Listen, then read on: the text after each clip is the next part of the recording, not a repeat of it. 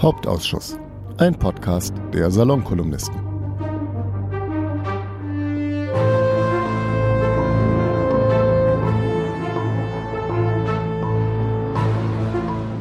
Ja, moin, moin, mein Name ist Jan Philipp Hein. Äh, Sie kennen mich vielleicht vom Ostausschuss der Salonkolumnisten, den ich äh, regelmäßig mit David Hanasch und Richard Volkmann moderieren darf. Heute findet die dritte Sitzung des Hauptausschusses der Salonkolumnisten statt. Wir zeichnen diese Folge auf am Abend des 9. November. Wir haben uns dazu eine extrem kompetente Frau geholt, die über anderthalb Jahrzehnte stellvertretende beigeordnete Generalsekretärin der Public Diplomacy Division und damit die ranghöchste Deutsche im NATO-Generalsekretariat im Hauptquartier des westlichen Verteidigungsbündnisses gewesen ist. Heute ist sie als Publizistin aktiv. Äh, man hört sie in vielen, vielen Podcasts. Heute natürlich äh, ein ganz außergewöhnlicher Auftritt und sie ist ansonsten noch im Präsidium der Deutschen Gesellschaft für Auswärtige Politik präsent und sie hat ein fantastisches Buch geschrieben, das heißt sehenden Auges Mut zum strategischen Kurswechsel erschienen im DTV-Verlag. Ich habe das mit sehr, sehr viel Gewinn und Begeisterung gelesen, obwohl es eigentlich auch wahnsinnig deprimierend ist, äh, retrospektiv und eigentlich auch ein bisschen im Ausblick. Darüber gibt es mit ihr zu sprechen. Schön, dass Sie da sind, Dr. Stefanie Babst. Hallo. Ich freue mich auch sehr. Herzlichen Dank für die Einladung, Herr Hein. Sie mussten unbedingt bei uns auftreten. Das war uns von Anfang an klar. Ja, wir reden natürlich über die äh, katastrophale sicherheitspolitische Situation in Europa. Wir reden natürlich über den russischen Überfall auf die Ukraine. Ähm, ich würde ganz gerne erstmal ganz global reingehen. Wie zur Hölle sind wir da gelandet? Gute Frage. Ja, also dass das Verhältnis unser westliches Verhältnis zu Russland äh, sich peu à peu verändert hat, leider zum Schlechteren, ist ja etwas, was uns in den letzten 15, 16 Jahren begleitet hat. Also das äh, ist ja nicht über Nacht gekommen, es ist kein sogenannter schwarzer Schwan, äh, der uns jetzt also vor diesem vor dieses Drama gestellt hat. Aber es gab auf der Seite der russischen Föderation eigentlich äh, ich würde mal sagen, so seit dem Jahr 2007 und 2008 immer stärker Indizien, Hinweise dafür, dass Russland sich sowohl nach innen in ein sehr autoritäres, geradezu totalitäres System verwandeln würde und dass es nach außen hin eine sehr expansive, revisionistische und leider auch mit militärischer Gewalt versehene Politik betreiben würde. Und das begann mit äh, dem Einsatz oder vielmehr dem Einmarsch in Georgien und dann gab es ähm, jede Menge hybride Angriffe auch auf uns, auf das NATO-Gebiet, auf die Verbündeten zwischenzeitlich. Dann gab es Syrien und dann gab es natürlich 2014, also die illegale Annexion der Krim und Teile der Ostukraine. Und das hat sich vor unseren Augen alles so abgespielt, aber wir haben nicht wirklich darauf reagiert, nicht wirklich robust und äh, mit strategischer Weitsicht. Man kann es wirklich nicht nachvollziehen. Ähm, ich habe mir in den letzten zehn Jahren so ein bisschen den Ruf im, im, im, beruflichen Umfeld und auch im privaten Umfeld erarbeitet, ein russophober, kriegstreiberischer Schafmacher zu sein. Heute bin ich nur noch retrospektiver Besserwisser, auch schön. Ähm, Sie gehören ja offensichtlich auch zu denen, die das die ganze Zeit gesehen haben. Gegen wie viele Mauern sind Sie angerannt in den letzten Jahren? Gegen sehr viele, sehr viele. In der NATO hat es natürlich auch insbesondere nach 2014 nicht gerade wenige Stimmen gegeben, die gesagt haben, wir müssen unser strategisches, partnerschaftlich angelegtes Verhältnis zu Moskau überdenken. Äh, zu diesen Stimmen gehörte nicht nur ich, sondern selbstverständlich auch äh, eine ganze Reihe von offiziellen Nationenvertretern, Dazu gehörten die polnischen Vertreter, die baltischen Vertreter, äh, den einen oder anderen aus Kanada oder UK, aus Großbritannien. Also das waren alles Stimmen, die darauf hinwiesen, dass sich hier etwas Fundamentales äh, verändern würde. Aber es war nicht ausreichend genug, um insgesamt diese Maschinerie in der NATO, die ja auf Konsens beruht, zu kippen.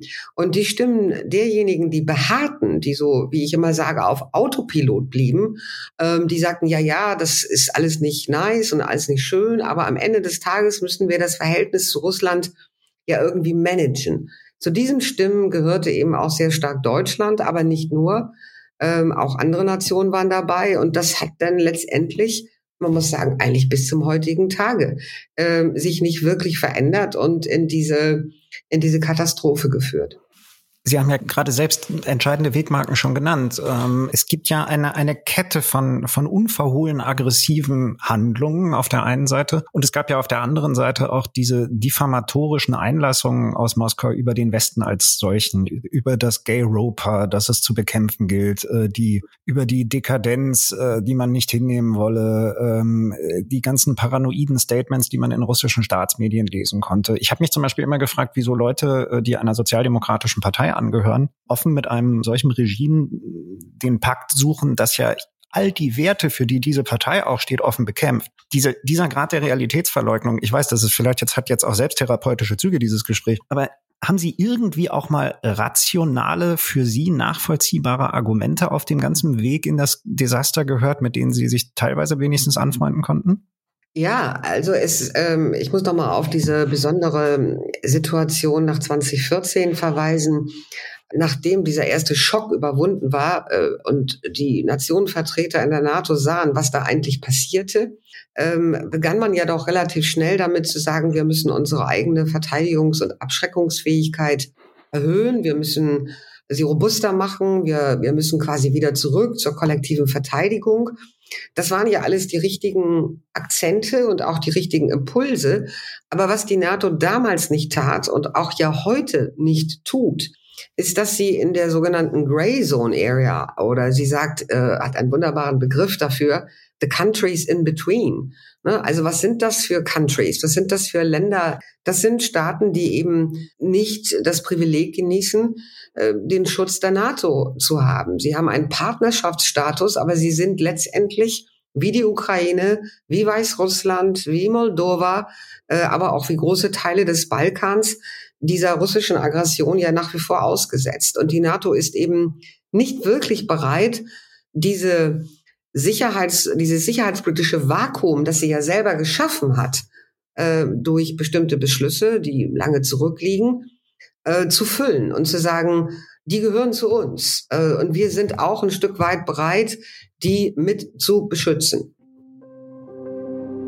Ich bin David Harnasch und ich produziere die Podcasts der Salonkolumnisten und moderiere abwechselnd mit Jan-Philipp Hein und Richard Volkmann sowohl den Ostausschuss auf unserem Schwesterkanal als auch den Hauptausschuss hier. Wenn Sie, wie wir selbst, in unseren Podcasts mehr lernen als in zwei Jahren Geschichts- oder Politikleistungskurs, dann unterstützen Sie unsere Arbeit doch gerne mit einer Spende. Auf bit.ly HA Spenden finden Sie alle Möglichkeiten. Wir danken für Ihre Unterstützung auf bit.ly slash HA Spenden. Sie gehören ja zu denen, die durchaus bereit wären, eine viel aktivere Rolle der NATO auch jetzt, äh, wie soll man sagen, äh, zu sehen, also einzufordern. Was, was genau könnte die NATO ihre, aus Ihrer Sicht mehr tun, als sie im Moment tut? Also sie hätte verschiedene Möglichkeiten, ohne gleich Code und Code Kriegspartei zu werden. Aber das Allerwichtigste, was sie tun könnte, ist, ähnlich wie das auch die Europäische Union ja jetzt gerade in diesen Tagen tut, dass sie der Ukraine eine konkrete Beitrittsperspektive gibt, dass sie sagt, wir fangen jetzt mit Gesprächen an äh, zu einem Beitritt der NATO ähm, und äh, damit eben auch ein Signal an, an Russland senden, dass äh, die Ukraine jetzt nicht auf unbestimmte Zeit so eine Art von Freiwild ist, auf äh, die die russische Seite jetzt permanent äh, einschlagen kann. Also das wäre beispielsweise etwas, was die NATO äh, ja schon in Vilnius äh, jetzt im Sommer bei dem letzten Gipfeltreffen hätte tun können. Äh, das, äh, dafür gab es keinen Konsens. Zum Zweiten, äh, wenn ich mir beispielsweise überlege, wie äh, sich die Situation auch im Schwarzen Meer verändert hat und Russland ja über einen langen Zeitraum äh, massiv militärisch auch zivile Schifffahrt bedroht hat, äh, durch die Sprengung des Kakowka-Staudamms im letzten oder in diesem Sommer vielmehr diesen Ökozid verursacht hat, dann habe ich mir immer die Frage gestellt, wieso sagt die NATO nicht, ähm, wir sind jetzt mit unseren maritimen Kräften bereit und natürlich vor allen Dingen mit ähm, den Anliegerstaaten, die wir im Schwarzen Meer selbst haben, zivile Schifffahrt zu schützen. Ähm, das, was die NATO im Schwarzen Meer tut, ähm, ist, die hat das Engagement, die Truppen in Bulgarien und in Rumänien verstärkt und sie macht mehr Patrolling. Also sie, äh, sie guckt sozusagen mehr mit Flugzeugen, macht sie mehr Aufklärung. Aber damit schreckt sie natürlich nicht russische maritime Kräfte ab. Ähm, aber auch da gab es überhaupt gar keine Diskussion, wie man darüber äh, vielleicht in irgendeiner Form ein Verständnis finden könnte, auch unter Einbeziehung äh, der Ukraine. Und nach allem, was man hört, scheitert das immer ganz maßgeblich an Berlin. Ja, das scheitert äh, häufig an Berlin und man muss ja wirklich ganz kühl und nüchtern feststellen, jetzt mal von dieser Zeitenwende-Rhetorik abgesehen, äh, die immer wieder gerne bemüht wird, die deutsche Regierung hat wirklich seit Beginn des Krieges zwar angefangen, die Ukraine zu unterstützen, aber das immer wieder in diesen sehr, sehr verzögernden Schleifen, immer wieder mit diesen Caveats, also mit diesen Einschränkungen, beispielsweise was bestimmte Waffensysteme angeht. Äh, wir haben damit oder nicht wir, äh, also die Bundesregierung hat damit der russischen Seite massiv Zeit geschenkt, immer wieder und immer wieder bis zum heutigen Tage, um ihre eigenen Verteidigungsstellungen ähm, zu verstärken in der Ukraine, um sich Raum zu verschaffen, äh, um auf die Kriegswirtschaft umzustellen, um äh, Technologie und Drohnen und anderes Gerät eben aus anderen autoritären Partnerstaaten zu besorgen. Also wir, wir, wir sozusagen, wir geben der, Ukra der Ukraine natürlich Unterstützung, ja, aber das ist gerade so viel, dass sie quasi die Woche überleben kann, aber nicht so viel, um Russland wirklich abzuschrecken und vor allen Dingen nicht so viel, damit die Ukraine ihre operativen politischen Ziele auch erreichen kann. Und das klingt doch eigentlich so, als wenn die Zeitenwende gar nicht stattgefunden hat. Also dass wir im Verhältnis zu Russland entweder nicht oder nur unerheblich weiter sind. Lassen wir uns nochmal zurückspulen. Diese strategischen Fehler, die an, an äh, entlang dieser Wegmarken, die Sie auch beschrieben haben, gemacht wurden. Was ist da eigentlich das Problem? Korruption, Blödheit? Haben wir, haben wir bei der Elitenausbildung irgendetwas, was grundsätzlich verändert werden muss? Also das ist ja, ich glaube sogar Sigmar Gabriel selbst hat das in einem Anflug von Selbstkritik gesagt, die katastrophalste Leistung der deutschen, deutschen Außenpolitik nach 1945 gewesen. Aber was ist da ursächlich? Also äh, gibt es, gibt es keine Kultur eines, eines sicherheitspolitischen strategischen Denkens in Deutschland oder muss Transparency International hier mehr, mehr machen? Wo, wo, wo ist das Problem? Also ich bin keine, kein Psychotherapeut und kann natürlich auch nicht in die Köpfe der politischen Entscheider hineinschauen. Aber ich habe wie viele andere natürlich auch in den letzten Jahren oder vielmehr in den letzten 15 äh, Jahren gesehen, dass sich die deutsche politische Elite, wenn man sie mal so generalisieren kann, sehr stark in einer Komfortzone eingerichtet hat. Das hatte natürlich auch etwas damit zu tun, dass die Regierung Merkel den übergeordneten Soundbite der Stabilität immer wieder aus, äh, aussprach und immer wieder verbreitete. Also Stabilität, wir behalten den Status quo, es bleibt eben eigentlich alles so, wie es ist. Deutschland ist ein großes wirtschaftliches und prosperierendes Land. Wir, kauen, wir schauen zuerst auf unsere Wirtschaftsinteressen, aber wir engagieren uns jetzt nicht wirklich. Und es gab auch in dieser Zeit kaum Initiativen, an die ich mich erinnere, im außen- und sicherheitspolitischen Bereich, die in irgendeiner Form nachhaltig waren. Äh, auch nicht, wenn ich beispielsweise an unsere langjährige Erfahrung in Afghanistan denke oder auch an andere Operationen. Also Deutschland war wirklich sehr häufig in dieser ja, also in dieser Komfortzone gefangen. Und ein Argument, was Sie ja auch bis zum heutigen Tag immer wieder hören, ist, wir müssen die Gesellschaft mitnehmen, wir müssen auf unsere Wahlkreise gucken, äh, wir müssen auf die nächsten Wahlen gucken. Ähm, Deutschland ist eben ein zutiefst eigentlich friedliebendes, ja geradezu pazifistisches Land. Und da darf man die Menschen sozusagen nicht überfordern. Das ist eine Botschaft, die höre ich von vielen Abgeordneten, von vielen Politikern äh, seit vielen, vielen Jahren. Und ich bin der Meinung, dass man äh, ohne dass ich jetzt besonders bellikos wirken möchte, aber dass äh, Menschen sehr wohl begreifen, dass wir jetzt in einer Lage sind, die wirklich ernst ist. Das ist jetzt nicht äh, irgendeine Ponyhof-Geschichte oder ein Krieg, der irgendwo stattfindet, mit dem wir nichts zu tun haben. Wir haben veritable Gegner, äh, auf dieser Welt, die sehr deutlich machen, dass sie auf unsere Gesellschaftsordnung abzielen, dass sie unsere physische Sicherheit bedrohen und dass sie vor allen Dingen bereit sind, militärische Gewalt anzuwenden. Und diese klare Botschaft an Menschen in Deutschland zu vermitteln, mag ja vielleicht unangenehm sein, aber sie ist eine, die auf äh, der Realität basiert.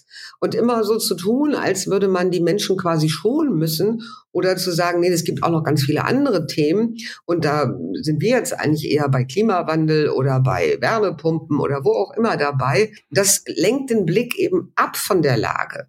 Und selbst heute, wenn ich das noch anfügen darf, wir haben ja heute diese Bundeswehrtagung. Ähm, gehabt oder haben sie immer noch in Berlin. Ähm, ich habe die Rede von Pistorius einmal mehr mir angehört.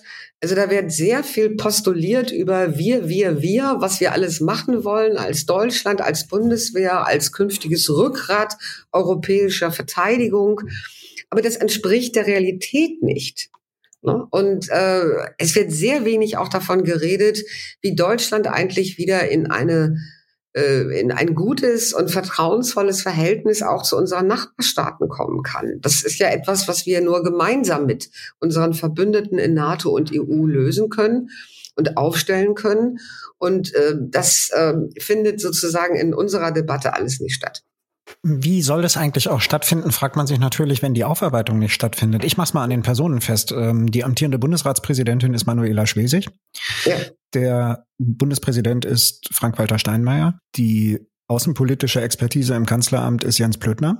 Wir haben ja bislang weder einen Untersuchungsausschuss im Bundestag, der sich mit irgendeinem dieser Komplexe beschäftigen würde. Wir haben im, im Landtag in Mecklenburg-Vorpommern immerhin einen, der diese Nord Stream-Geschichte anguckt und da von der Landesregierung äh, an der Nase herumgeführt wird. Es gibt meines Wissens nach keine großen staatsanwaltschaftlichen Ermittlungsverfahren, äh, die sich irgendwie mit diesem Komplex beschäftigen würden, geschweige denn sowas wie eine Schwerpunktstaatsanwaltschaft. Es gibt keine Enquete, es gibt nichts. Kann es sein, dass wir, dass wir in dieser Kombination aus die Historie lassen wir mal ruhen, wir bleiben auch in personeller Kontinuität. Wir arbeiten nicht institutionalisiert auf, sondern wenn dann überhaupt mal irgendwie vielleicht in den Medien hier oder irgendjemand, der wie Matthias Platzek neulich mal so einen Anflug von, von, von Selbstkritik übt, kann von dort aus eigentlich irgendetwas anders werden? Also ich bin da sehr Ihrer Meinung, dass man eigentlich nur eine Neuaufstellung äh, oder eine, einen neuen strategischen Aufschlag machen kann, wenn man zumindest ein Stück weit bereit ist, kritisch, selbstreflektiv über das eigene Handeln nachzudenken. Und Sie haben das ja gerade gesagt, das ist insbesondere äh, in einer Partei bei den Sozialdemokraten nicht erkennbar, überhaupt gar nicht erkennbar. Und äh, daran ändert auch nichts die Tatsache, dass ein Bundespräsident Steinmeier dann mal sagt, ja, wir haben das falsch eingeschätzt und dann geht man quasi zur Tagesordnung über. Ne? Aber ich nehme da auch die anderen Parteien mit in die Pflicht. Ähm, ich rede durchaus einmal so quer ähm, beet sozusagen, also mit vielen politischen Vertretern, aber ich sehe auch nicht bei den Grünen und noch nicht mal bei den Liberalen, auch nicht bei der, bei den Christdemokraten ein ernsthaftes Interesse, hier so eine Art von Lessons learned zu betreiben. Ähm, und, und sei es auch nur erst einmal in einem geschützten Raum, man muss das ja nicht sofort immer auf den Marktplatz der Öffentlichkeit tragen, aber überhaupt erst einmal miteinander, untereinander äh, ein Stück weit zu schauen, was haben wir da eigentlich wirklich komplett falsch gemacht, wo sind wir falsch abgebogen. Und ja, äh, man kann dann leider nur zu einem Schluss kommen, wenn man diese weiter so Attitüde kultiviert und das Ganze auch noch unter ich sag jetzt mal, äh, so eine Art von, von Dauerkrisenmanagement-Modus versteckt. Ne? Also die Außenminister, äh, Ministerin reist also von A nach B und jeder spricht mit, mit C und D. Also da wird sozusagen suggeriert, da findet ganz, ganz viel Aktivität statt. Aber diese Aktivität ersetzt ja kein strategisches Denken. Ne? Und äh, strategisches Denken für mich bedeutet, dass es aller, aller, allerhöchste Zeit ist, dass aus äh, aus Berlin mal so etwas kommt wie, wir brauchen eine langfristig aufgestellte Strategie gegenüber Russland. Wir wollen die auch mit NATO und EU diskutieren. Wir wollen beispielsweise mit Blick auf den kommenden NATO-Gipfel in Washington im nächsten Jahr eine Containment-Strategie auf den Weg bringen. Ne? Und dann könnte man auch mal einen Aufschlag machen und mal in Vorlage gehen und mal etwas auf den Tisch legen. Ähm, aber nur bei der Realität, also bei der, in der Realität des Tages zu verharren und ab und zu zu sagen, ja, wir machen jetzt sozusagen das nächste Winterpaket für die Ukraine fertig. Und jetzt sollen die bitteschön alle Danke sagen, weil das ist ja ganz toll, wie viel Geld wir ausgeben und was wir alles schicken. Das ist natürlich überhaupt gar keine Strategie. Sehen Sie eigentlich im Apparat, äh, in dem so eine Strategie entwickelt werden müsste, jemanden, der diese Expertise hat? Ja, es gibt äh, sowohl im Auswärtigen Amt und sicherlich auch quer durch die Apparate, auch in den Thinktanks. Es gibt ja Menschen, äh, die sehr, sehr gut informiert sind, die durchaus strategische Fähigkeiten haben, die auch gut vernetzt sind. Es, es mangelt ja nicht, denke ich, an klugen Köpfen. Auch äh, der eine oder andere Bundestagsabgeordnete, der in den vergangenen 20, äh, 21 Monaten immer wieder äh, auf die gleichen Punkte zurückkommt, ist ja da. Also wenn man diese Menschen einbinden würde, ähm, da würde sich sicherlich so etwas äh, ergeben können, aber es fehlt eben der politische Wille. Und ich kann den nicht erkennen. Ja, ganz im Gegenteil. Also ich glaube, wenn ich jetzt ein paar Namen aufzähle, also Christian Mölling, Claudia Major äh, und unser Freund Gustav Gressel, den wir auch im Ostausschuss regelmäßig haben, äh, viele, viele andere, Jana Puljerin sei noch genannt, ähm, haben ja haben ja offensichtlich die Themen ausreichend und gut auf dem Schirm. Aber es macht auf mich den Eindruck, und ich habe so in meinen Recherchen auch erfahren, dass deren Expertise geradezu unerwünscht ist im Kanzleramt beispielsweise. Ja, du musst natürlich sagen, der eine oder andere Think Tank äh, in Berlin, der wird ja aus finanziellen Mitteln auch unter anderem des Kanzleramts oder der Bundesregierung oder des Bundespresseamts mit auch finanziert. Da ist natürlich irgendwo auch so ein Stück weit vielleicht ein bisschen Zurückhaltung, so nach dem Motto, ich äh, kann hier und will hier gar nicht so frei, ähm, also bis zu einem gewissen Grad reden und schon gar keine operativen Vorschläge machen. Ähm, aber ich kann Ihnen sagen, wenn ich nach London oder mit meinen Kollegen in London rede oder in Dänemark oder in Finnland oder in Norwegen. Ähm, dort wird natürlich heftig gedacht, sowohl in der Regierung als auch unterstützt äh, von den jeweiligen Thinktanks über die Frage, wie es jetzt dann weitergeht. Und natürlich werden da auch sensitive Themen äh, debattiert. Zu den sensitiven Themen gehört unter anderem für mich die Frage, die hier in Deutschland noch gar nicht wirklich aufgekommen ist, ähm, wie könnte dann beispielsweise eine militärische Präsenz des Westens in der Ukraine aussehen? Wenn dieser Krieg irgendwann mal zum Erliegen kommt, quote unquote, die Ukraine noch nicht Mitglied in der NATO ist, äh, ist es relativ offenkundig, dass der Westen, wir in irgendeiner Form diese Ukraine weiter sicherheitspolitisch unterstützen müssen. Und das kann man am Ende des Tages nur mit Truppen.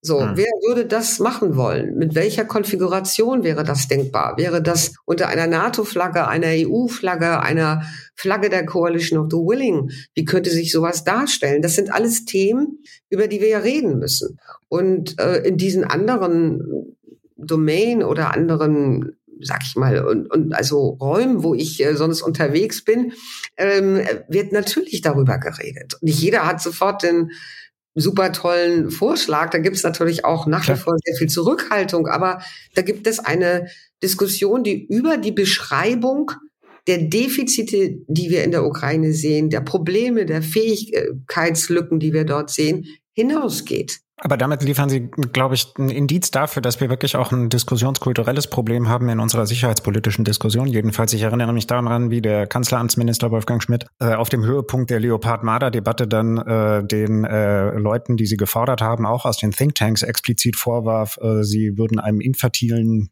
ich paraphrasiere das jetzt ein bisschen, einem infertilen Glauben an Wunderwaffen äh, anhängen. Ähm, damit ja, hat damit hat er sich natürlich komplett selbst diskreditiert. Ich meine, das ist einfach kompletter Unsinn. Ja, nicht nur das. Er hat auch wirklich, äh, wie ich das mitgekriegt habe, nachhaltigen Frust äh, auch in der Thinktanker-Szene äh, erzeugt. Ne? Also das hat schon schon auch einen Riss gegeben äh, zwischen mhm. zwischen den politischen Abnehmern von Wissen und denen, die das eigentlich erzeugen und zur Verfügung stellen sollen. Das fand ich bemerkenswert. Aber um auf das zurückzukommen, was Sie gerade gesagt haben, also Sie Sie sprechen äh, von einer von einer Rolle des Westens in der Ukraine. Sie denken das gerade ein wenig an, nachdem der Krieg dann hoffentlich endlich irgendwie mal vorbei sein wird. Wo ist denn die Ukraine überhaupt gerade? Ähm, sind wir auf dem Weg, dass dieser Krieg irgendwie demnächst dann mal vorbei sein kann? Und vor allen Dingen, ist dann eigentlich noch nennenswert was übrig von der Ukraine? Also wir sind leider nicht auf gutem Wege. Ähm, das hat damit vor allen Dingen zu tun, dass wir immer noch ein riesiges Delta haben zwischen dem, was äh, Ukraine-Unterstützer der Ukraine militärisch in Aussicht stellen und wie man im Englischen sagt, pledgen, also äh, sagen, sie werden es liefern und dem, was de facto ankommt. Und dann gibt es immer noch ein großes Delta, das hat der General Salushny, der Generalstabschef der ukrainischen Streitkraft, ja in seinem Economist-Interview äh, sehr deutlich beschrieben, Fähigkeitsbereiche, die die Ukraine wirklich nicht hat und die sie vor große, große Probleme stellen. Mich hat dieser Tage ein Journalist gefragt, ob es jetzt zu einer Art von Winterstarre kommt an der Front. Nicht? Und also von Starre kann man ja, glaube ich, nun überhaupt nicht reden. Russland hat auch mit Hilfe seiner Kriegswirtschaft alle Weichen gestellt, um in den nächsten Monaten, in der nächsten Zeit weiter, lassen Sie mich das mal sehr salopp ausdrücken, unvermindert äh, und brutal auf die Ukraine einzuprügeln, mit allem, was es haben wird. Das wird nicht aufhören. Ähm, aber sie werden, denke ich mal, Schwierigkeiten haben, größere Geländegewinne zu machen. Damit meine ich die russische Seite.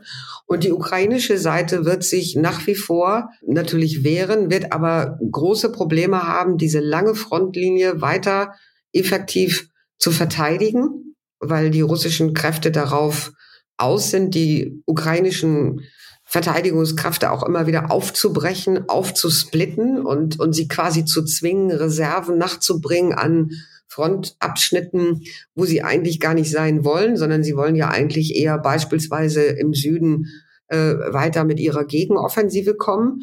Das ist für jeden operativen Planer in der Ukraine ein echter Albtraum. So, das ist eine echte Schwierigkeit.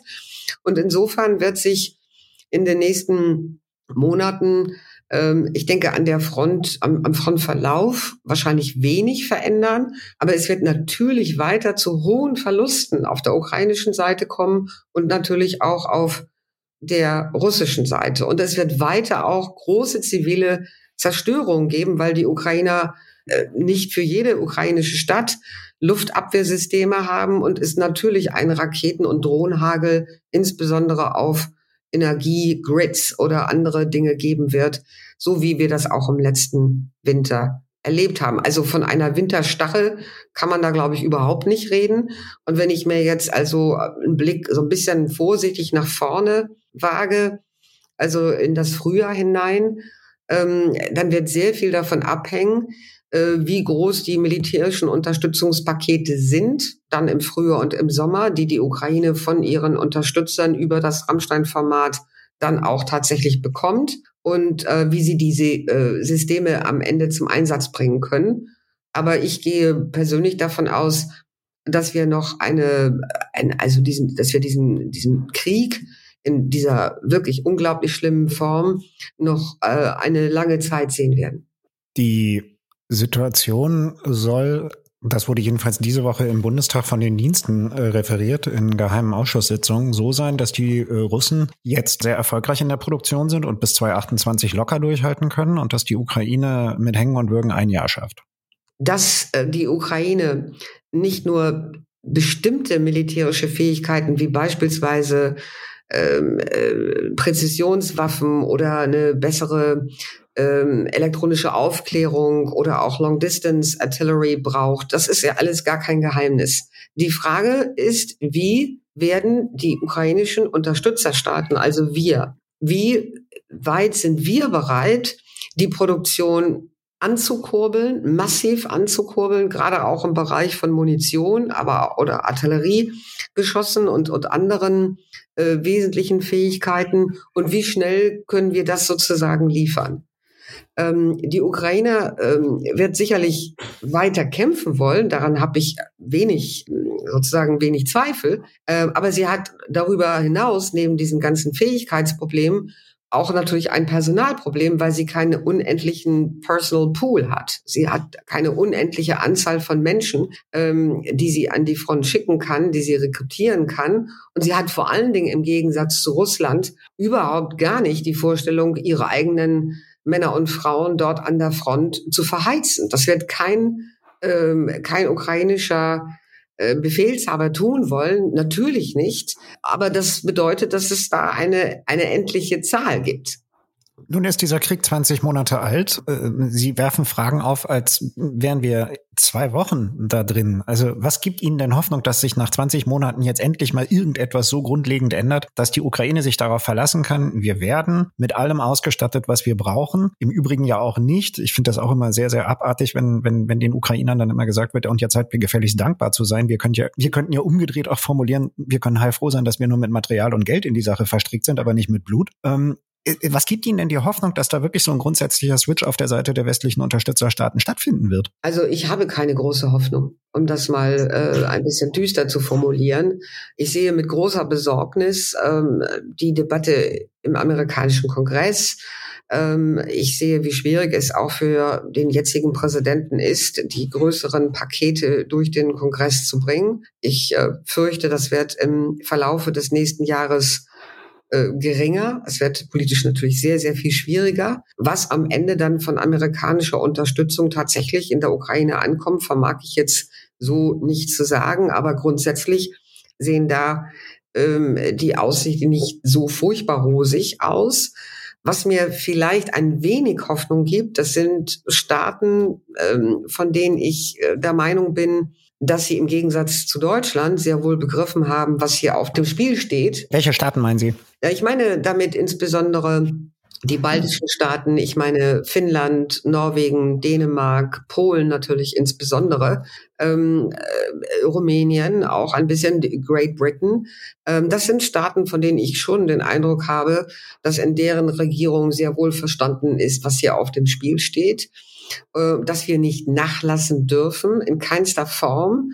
Ähm, und äh, dass sie die Ukraine auch nicht so ein bisschen hinter vorgehaltener Hand, so um drei Ecken herum, versuchen werden, an den Verhandlungstisch mit den Russen zu prügeln. So nach dem Motto, tut uns, also äh, so nach dem Motto, tut uns leid, irgendwann äh, geht uns hier sozusagen selbst die Munition aus. Nun müssen wir aber jetzt irgendwann mal reden. Und die ukrainische Seite bemüht sich ja wirklich, man muss sagen, jeden einzelnen Tag nach Kräften immer wieder zu sagen, dass sie aus den und den und den Gründen ähm, äh, weiterkämpfen will und weiterkämpfen wird und auch keine wirkliche Verhandlungsbereitschaft auf der russischen Seite sieht. Ähm, aber es gibt natürlich, ich komme wieder auf Berlin zurück und auch in Washington, nicht wenig Menschen, von denen man schon den Eindruck haben muss, dass sie einfach darauf warten, dass der Ukraine die Luft ausgeht und dann in irgendeiner Form sie gezwungen sein wird, mit, äh, mit dem Kreml wieder in eine Art von Verhandlung einzutreten. Das wäre dann Minsk 3. Ich habe diese Woche ein Interview mit Norbert Röttgen geführt. Das wird äh, an diesem Wochenende erscheinen im Fokus, im gedruckten Heft. Und der unterstellt dem Kanzler ähm, nicht weniger als, ich spitze es mal leicht zu, ähm, aus innenpolitisch-taktischen Gründen das anzustreben, damit er dann eine Wahlkampfbotschaft hat, seht her, ich als wichtigster Anführer in Europa erspare euch, liebe Deutsche, den, den weiteren Krieg. Also das sozusagen ein sachfremdes Thema, nämlich die deutsche Innenpolitik, das Thema, äh, wie geht es weiter in der Ukraine überlappt und äh, dass damit ja gewissermaßen so ein Short-Term-Thinking äh, jetzt handlungsleitend ist. Muss man sowas befürchten? Kann man, sieht es nach Minsk 3 aus? Also Minsk 3 würde ich jetzt nicht als äh, Begriff wählen. Nicht? Ich meine, das ist, hat sich sowieso komplett erledigt. Ich glaube, es war Herr Kuleba, der heute auch nochmal darauf hingewiesen hat, äh, dass die ukrainische Seite über 200 Treffen mit der russischen Seite hatte zwischen 2014 und 2022. Äh, nicht? Und alle mhm. diese Treffen sind am Ende irgendwie im Nirvana-Land gelandet. Mhm. Ähm, aber zu Ihrer eigentlichen Frage zurückkommt, ich muss leider sagen, also dass ich eigentlich schon seit Beginn des Krieges diesen Verdacht habe, dass es da auf der deutschen Seite einen einen Gameplan gibt, der so aussieht, äh, wie Sie ihn eben beschrieben haben. Also, dass man darauf wartet, äh, ohne dass man das natürlich explizit sagt und man würde das auch wahrscheinlich niemals zugeben, aber man wartet schon darauf, dass Präsident Putin jetzt am 17. März wiedergewählt wird. Ähm, und möglichst so, äh, dass man ihn dann auch als den einzigen Gesprächspartner wieder fest im Sattel sitzend oder immer noch fest im Sattel sitzend betrachten kann, ähm, dann äh, wird es vielleicht eine Window of Opportunity geben, irgendeine eine Möglichkeit geben, dem Putin äh, jetzt die, die Möglichkeit zu geben, zu sagen, so nun habe ich aber heute einen guten Tag, heute ist Dienstag und jetzt überlege ich mal, ob ich jetzt nicht doch meine Truppen mal einen Augenblick anhalte. Ich übertreibe das so, aber diese Hoffnung, wieder auf äh, ein sogenanntes stabiles Russland zurückgreifen zu können, es in irgendeiner Form wieder an- und einbinden zu können, es managen zu können. Das alles wird unter dieser Soße, entschuldigen Sie mir bitte, wenn ich das so sage, aber von wir brauchen eine diplomatische Lösung, ja, äh, verborgen. Nicht? Aber das ist genau, das wären die strategischen Messages, ähm, die Botschaften, die sich dahinter verbergen. Und alles, was wir von ähm, dem Bundeskanzler und seinen Beratern seit Beginn des Krieges hören, mit wenigen Ausnahmen, geht in diese Richtung. Was geht in Köpfen vor? Ich meine, Sie haben mit diesen Menschen ja zusammengearbeitet. Was geht denn in Köpfen vor, die sich die letzten drei Jahrzehnte russischer Politik angucken, insbesondere russischer Außenpolitik angucken und feststellen, noch jede Vereinbarung, die mit denen geschlossen wurde, hat nicht funktioniert? Wie kann man auf die Idee kommen, super Idee, wir machen noch eine? Ich glaube, es gibt insbesondere in Deutschland in vielen Köpfen die Vorstellung, ich mache das jetzt auch wieder bewusst ein bisschen pinselstrichartig, Russland ist ein großes Land. Russland ist ein riesiges Land hier in Europa. Es wird nicht weggehen. Es ist ein nuklear bewaffnetes Land, ein, ein, ein Riese. Also wir müssen mit diesem Riesen irgendwie lernen, umzugehen. Wir haben das jetzt eine Weile in der und der Form versucht, aber eigentlich müssen wir doch in der Lage sein, den richtigen Mix zu finden aus Rücksichtnahme auf sogenannte russische Interessen und Incentives. Ähm, also wir geben der russischen Seite politische oder wirtschaftliche oder auch internationale Incentives. Und das ist so die Vorstellung, die, glaube ich, in vielen Köpfen vorhanden ist oder lange vorhanden war äh, und die nur langsam so abbröckelt. Aber was in dem Kopf des Herrn Olaf Scholz oder seiner Berater, also Menschen, die auch schon vor 20, 25, 30 Jahren der sozialistischen Idee offensichtlich zugeneigt waren und äh, in die DDR gefahren sind, um gegen den NATO-Doppelbeschluss dort heftig ähm, ähm, zu, äh, zu propagieren und zu sagen, das ist alles ganz furchtbar, was die NATO da in Europa äh, tut. Das sind ja Dinge, die haben diese Menschen nicht getan, als sie 12, 13 und 14 Jahre alt waren. Da waren sie schon im Erwachsenenalter und haben das offensichtlich reflektiert. Wie viel davon noch in diesen Köpfen vorhanden ist, vermag ich nicht zu sagen, aber es schwingt natürlich in der einen oder anderen Aussage äh, des einen oder anderen Sozialdemokraten mit. Muss Russland besiegt werden? Russland muss eine strategische Niederlage erfahren. Dieses putinsche Russland, dieser Putinismus muss eine Niederlage erfahren in unser aller Interesse. Was blüht uns, wenn das nicht passiert? Wir werden ein weiterhin ähm, nuklear erpresserisches, kleptokratisches, gewaltbereites, expansionistisches Russland in Europa haben, was jede Gelegenheit nutzen wird, seinen Einflussbereich auszudehnen, was die sogenannten Countries in Between, also von denen ich vorhin sprach, die noch nicht Mitglied in der NATO sind, drangsalieren wird, vielleicht sogar auch militärisch weiter besetzen wird. Und vor allen Dingen, wir werden ein Russland haben, was äh, in enger Partnerschaft mit China, in enger Partnerschaft mit dem Iran, in enger Partnerschaft mit Nordkorea und anderen wunderbaren Regimen unsere Gesellschaften destabilisieren wird, weil wir sind ja deren Feind. Sie haben uns ihrem Feind erklärt. Ja. Und ich finde, wir müssen wirklich diesen Konflikt, diesen sehr systemischen Konflikt, der sich da aufgetan hat, vor unseren Augen, wir müssen ihn erst einmal akzeptieren.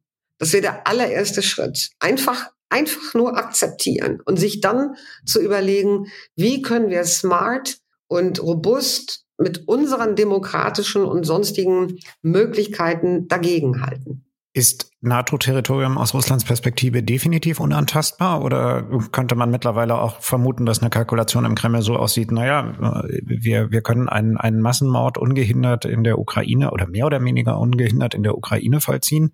Das Thema Flugverbotszone wurde gleich eBay im Westen weggeräumt. Ähm, auch der Kharkovka-Staubgamm, Sie haben es vorhin erwähnt, äh, hat, was ja auch ein, ein Massen, also da, da ist ja eine Infrastruktur in eine Massenvernichtungswaffe verwandelt worden. Auch das hat keine, keine nennenswerten Konsequenzen ganzen nach sich gehört. Ich frage mich mittlerweile langsam wirklich, äh, ob, äh, ob auch der Blick aus Baltikum nicht langsam so was Verführerisches kriegt im Sinne von, naja, am Ende ist auch dieser Artikel 5 nur gedrucktes Papier, ja? Ähm, das hören Sie natürlich nicht vor den Kulissen, aber hinter den Kulissen schon. Also da wird schon auch, zumindestens höre ich das immer mal wieder, wenn auch nicht wahnsinnig gehäuft, aber hier und da, ähm, die Frage gestellt, wie ernst andere Verbündete eigentlich ihre Verpflichtung nehmen, ob mhm. sie im Zweifelsfalle wirklich bereit sind, äh, ihr Leib und Leben für die Verteidigung Estlands oder Litauens oder, oder anderer verbündeter Staaten zu, äh, zu, äh, zu geben.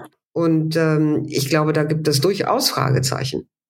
Und natürlich bemühen sich die Regierungen sehr, sehr stark, das Gegenteil äh, mehr oder weniger zu, zu propagieren und zu sagen, nein, nein, wir können uns hier schon auch komplett auf unsere äh, Verbündeten verlassen. Aber da ist natürlich auch irgendwo immer so ein leises Unbehagen dabei. Und äh, wenn ich äh, wenn ich sozusagen in Litauen sitze und die weißrussische Grenze ist nur 30, 40 Kilometer entfernt und ich weiß, da sind Iskander disloziert und die sind äh, sowohl konventionell auch nuklear bestückt, dann habe ich natürlich ein ungutes Gefühl. Und wir beide haben den Begriff Trump noch gar nicht genannt. ja, ähm, ja, äh, das kommt natürlich noch mit als äh, ist das eine Wildcard? Nein, es ist noch nicht mal mehr eine Wildcard. Es ist eigentlich ähm, eine eine, ein Szenario, mit dem wir die letzten vier Jahre rechnen mussten, das jetzt natürlich präsenter ist, weil es äh, in den Medien auch präsenter geworden ist und der Wahlkampf in den USA angezogen hat. Ähm, aber es macht einen schon sehr, sehr deutlich, dass äh, wir uns äh, ganz bestimmt nicht ewig auf unsere amerikanischen Freunde verlassen können. Ich habe es gerade schon mal angesprochen, das Thema Flugverbotszone ist relativ schnell äh, auch mit, mit, so einem gewissen Ekel weggeräumt worden. Ja, ähm, es ist auch von Anfang an gesagt worden und damit ja dem Kreml auch signalisiert worden, äh, was ihm alles nicht blühen wird, äh, dass man auf gar keinen Fall Kriegspartei werden wird. Ähm, man hat von Anfang an gesagt, was auf gar keinen Fall geliefert werden wird. Werden wir uns eigentlich, das ist jetzt eine Frage, die hat eine, die hat durchaus eine moralische Kategorie. Wenn, wenn Sie darauf keine Lust haben, sagen Sie es einfach. Aber können wir das als Westen eigentlich noch lange aushalten, dass wir diesem Massenmord einfach äh, nur mit dem ja nur, nur mit Heftpflastern eigentlich abhelfe oder dem, dem, den Opfern nur mit ein paar Heftpflastern zur, zur Hilfe eilen und dass wir selbst die Waffen nicht liefern, die sie, die sie bräuchten, um, um den Nachschub wenigstens abzuschneiden. Das wäre die Taurus-Debatte in Deutschland. Ja. Kann man das, also beschädigt uns das nicht eigentlich auch moralisch im, im Innern? Also höhlen wir sozusagen den Gedanken ähm, der, der westlichen Bündnisse nicht durch diese durch diese ja ängstliche Form, mit der wir dem allen begegnen, auch aus? Es gab vor ein paar Wochen einen Tweet äh, von Thomas Ilves, den ich äh, gelesen habe, äh, dem ehemaligen estnischen Staatspräsidenten. Danke. Ähm, und äh, der hat so in zwei Sätzen so überschrieben jetzt äh, formuliert, ich werde ganz bestimmt nicht vergessen, wer sich für die Ukraine eingesetzt hat und wer nicht. Und dann habe ich so den Stream angeguckt, wer darauf geantwortet hat, wer da kommentiert hat. Und das waren Tausende von Menschen. So ähm, natürlich auch sehr viele aus seinem Echo Chamber, so, aber auch andere. Mhm. Und ich habe das geliked, weil ich es genauso empfinde. Ähm, ich werde auch nicht vergessen, obwohl ich ja gar nicht jetzt unmittelbar betroffen bin. Ich sitze hier in Sicherheit in meiner in meinem Zuhause, aber ich engagiere mich ja, wie Sie wissen, seit äh, 21 Monaten wirklich äh, jeden Tag äh, ununterbrochen für die Ukraine. Aber ich werde es auch nicht vergessen. Und die Ukrainer werden es auch nicht vergessen. Ähm, welche Auswirkungen das am Ende des Tages auch immer haben mag, weiß ich nicht. Aber ich sehe im Bündnis ähm, neben aller Geschäftigkeit und wenn Sie mal die ganze Rhetorik abziehen, die die äh, NATO da produziert, ähm, dann sehe ich durchaus, ähm, dass sich hier, ähm, ich will nicht sagen Gräben aufmachen, das wäre wahrscheinlich zu dramatisch ausgedrückt, aber es gibt natürlich ähm, Differenzen und es gibt natürlich sehr unterschiedliche Perzeptionen und es gibt natürlich Frust so. Ähm, und dann gibt's so diese Zwangsjacke von Kohäsion, ähm, an die der Generalsekretär immer erinnert und sagt, wir müssen uns aber nach außen hin wirklich als, als einigende Organisation darstellen. Und das ist natürlich auch ein wichtiger Driver, wenn Sie so wollen. Ähm, aber wir sehen ja immer wieder, dass unter der Oberfläche sich Gruppen bilden und diese Gruppenbildungen lassen mich zumindest sehr daran zweifeln, wie stark, wie groß, wie, ja, wie effektiv diese Kohäsion am Ende des Tages eigentlich noch ist. Und ich glaube, sie wird weiter aufbrechen. Vor allen Dingen auch vor dem Hintergrund der Frage, die Sie mir gestellt haben. Jetzt würde jeder, der uns zuhört und uns beide nicht mag und unseren Gesprächsverlauf, der nun wirklich nicht besonders konfrontativ ist, ähm, würde uns wahrscheinlich jetzt reinwerfen, ja, ihr, ihr, ihr, ihr würde uns mit einem, mit einem Totschlagargument kommen, nämlich Atombombe. Was würden mhm. Sie dem, was würden, ne? Also wir würden ja, wenn wir denn könnten, aber äh, wir können doch nicht die Gefahr eines Atomkriegs heraufbeschwören. Was würden Sie dem erwidern? Oder der, die das sagt? Es gibt, ähm, glaube ich, ähm, innerhalb, ich komme wieder auf die NATO zurück, aber das ist eine Position, der ich mich auch anschließe, eine sehr klare Einschätzung, äh, wie groß die Bereitschaft der russischen Seite eigentlich ist, über diese nuklearen Drohungen verbaler Art hinauszugehen. Und diese Bereitschaft ist nicht groß weil äh, und war sie wahrscheinlich auch nie. Ähm, ich habe immer gesagt, die russische Seite wedelt mit der Atomwaffe, um ein politisches Ziel zu erreichen. Und das hat sie perfekt hingekriegt. Kann man nur sagen, Congrats, super. Ne, wir sind alle quasi sofort unter den Tisch gegangen. Ähm, die Nuklearmächte in der NATO, natürlich vor allen Dingen die Amerikaner, aber auch die Briten und Franzosen, haben ja sehr früh am Anfang des Krieges in großer Deutlichkeit der russischen Seite äh, kommuniziert, also wir beobachten aber jeden einzelnen deiner Schritte, was beispielsweise die nuklearen äh, Raketenstreitkräfte angeht und ihre äh, Einsatzlage, wenn Sie so wollen, mhm. ihre Einsatzbereitschaft, sehr genau and don't do it don't even try. Weil das ist völlig klar, wohin das führen würde. Also niemand würde gewinnen. Und derjenige, der so furchtbar gerne gewinnen möchte, ist niemand anders als Herr Putin. Natürlich will er gewinnen gegen uns gewinnen. Und das wird er, ähm, das wird er nicht tun können, wenn er also die nukleare äh, Waffe da oder die nukleare Karte zückt. Also was ich damit sagen will, ist, ja, wir haben ein nuklear bewaffnetes Land. Es gibt auch andere nuklear bewaffnete Länder auf dieser Welt, die auch militärische Konflikte austragen. Und es gibt sogar ein Land, äh, was mal die nuklear bewaffnete Sowjetunion geschlagen hat, nämlich Afghanistan, mhm. wenn Sie so wollen. Also es gibt durchaus Beispiele in der Geschichte, wo auch nuklear bewaffnete Mächte sich zurückgezogen haben, weil sie gemerkt haben, sie kommen eben mit, mit ihren jeweiligen partikularen Interessen und ihren Operationsplänen in einer bestimmten Hinsicht nicht weiter. Und ähm, ich glaube, das ist eine, eine Überlegung, die im Kreml ganz sicherlich auch heute eine Rolle spielt. Aber was sie sehr erfolgreich machen, also jetzt erfolgreich in Anführungsstrichen ist, sie betreiben Strategic Messaging, wie man das im NATO-Jargon sagt, im nuklearen ähm, Bereich, in, äh, in sehr aggressiver Form, um eine politische Wirkung zu erzielen. Das ist offensichtlich richtig, richtig gut gelungen. Deprimierend, was Sie da alles unter dem Strich sagen. Ja, ähm, aber es entspricht halt der Realität. Ich also zumindestens dem, was ich sehe. Ähm, ich äh, werde ja nicht müde, müde, durch die Gegend zu laufen und zu sagen, wir, äh, wir müssen uns da ein, ein Stück weit besser aufstellen. Ich will nicht sagen, das ist jetzt also der, der goldene Plan, aber ich komme noch mal auf meine Containment-Strategie zurück. Wir haben ja durchaus ein paar historische Parallelen, von denen wir nochmal ein Stück weit so eine Art von Lessons Learned betreiben könnten. Und dazu hm, zählt in meinen Augen natürlich auch die Zeit des Kalten Krieges. Ähm, George Kennan, der Erfinder, Vater, wie auch immer, der Containment, der Eindämmungsstrategie, ist ja jemand, den nicht nur ich wiederentdeckt habe. Auch in Amerika gibt es nicht gerade wenige Menschen, die ähm, das wiederentdeckt haben. Condoleezza Rice oder der Historiker Niall Ferguson oder der ehemalige NATO-Generalsekretär stellvertretender Art Alexander Wirschbau.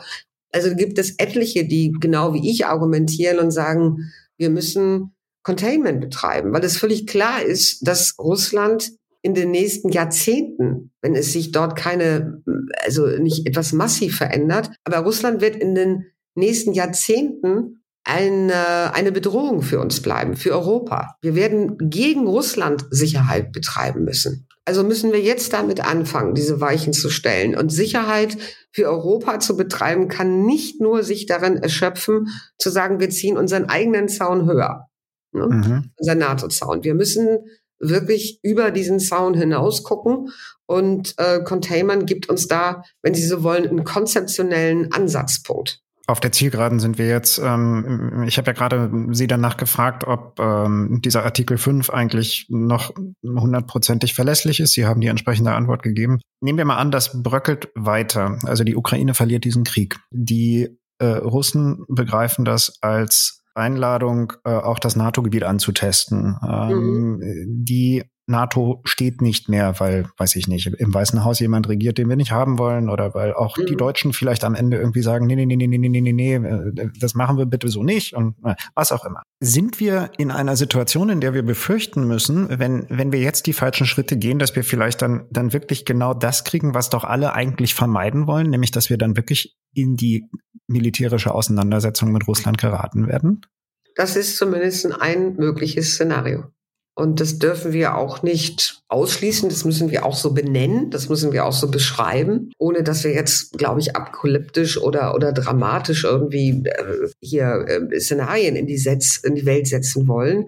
Aber dass Russland, um zu dem ersten Punkt, äh, den Sie genannt haben, nochmal zurückzukommen, uns zumindest mit Nadelstichen testet, ist ja nicht erst seit äh, den vergangenen 20, 21 Monaten der Fall. Das hat es auch schon vorher getan. Wir haben auf Seiten des Bündnisses äh, Schwachstellen, neuralgische Schwachstellen, viele, auch, also ich meine jetzt auch militärische. Ähm, dazu gehört beispielsweise der Bereich der kritischen Infrastruktur. Dazu gehören Unterseekabel. Dazu gehören andere Formen der äh, kritischen Infrastruktur. Ich schaue auch, muss ich sagen, mit einem gewissen unguten Gefühl auf die arktische Region, die hier in Deutschland in der Debatte überhaupt nicht stattfindet, aber wo Russland und China manifeste Interessen haben. Nicht nur sie, andere auch. Aber vor allen Dingen hat Russland dort seine nukleare Zweitschlagskapazität. Mhm.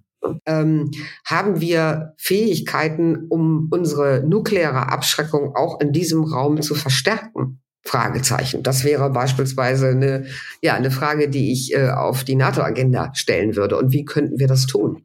Also ja, Russland wird uns ganz sicherlich weiter austesten, ob ein Herr Putin tatsächlich der Meinung ist, er muss sich am Ende des Tages mit der gesamten NATO prügeln ähm, wird er jetzt nicht, ähm, sag ich mal, äh, auf, auf die Tagesordnung stellen. Er wird die Wahl natürlich abwarten und dann die Zeit nach der Wahl in den USA. Und er wird weiter darauf setzen, dass er sogenannte Inroads in unseren eigenen, also in unseren Gesellschaften und bei unserer Regierung machen kann. Wir haben jetzt in der Slowakei ein wunderbares Beispiel, leider wieder, äh, wo eine Partei ähm, die Regierungs, ähm, die Regierung jetzt stellen wird, ähm, die über ihre zumindest implizite Nähe zum Kreml nie ein Geheimnis gemacht hat und die als erstes jetzt sagt, jetzt unterstützen wir nicht mehr die Ukraine. Ne? Also ein echter mhm. toller Punktsieg. Dann haben wir das Thema, haben wir noch nicht drüber gesprochen, Türkei und Ungarn. Das sind natürlich auch, wenn Sie so wollen, Schwachstellen in unserer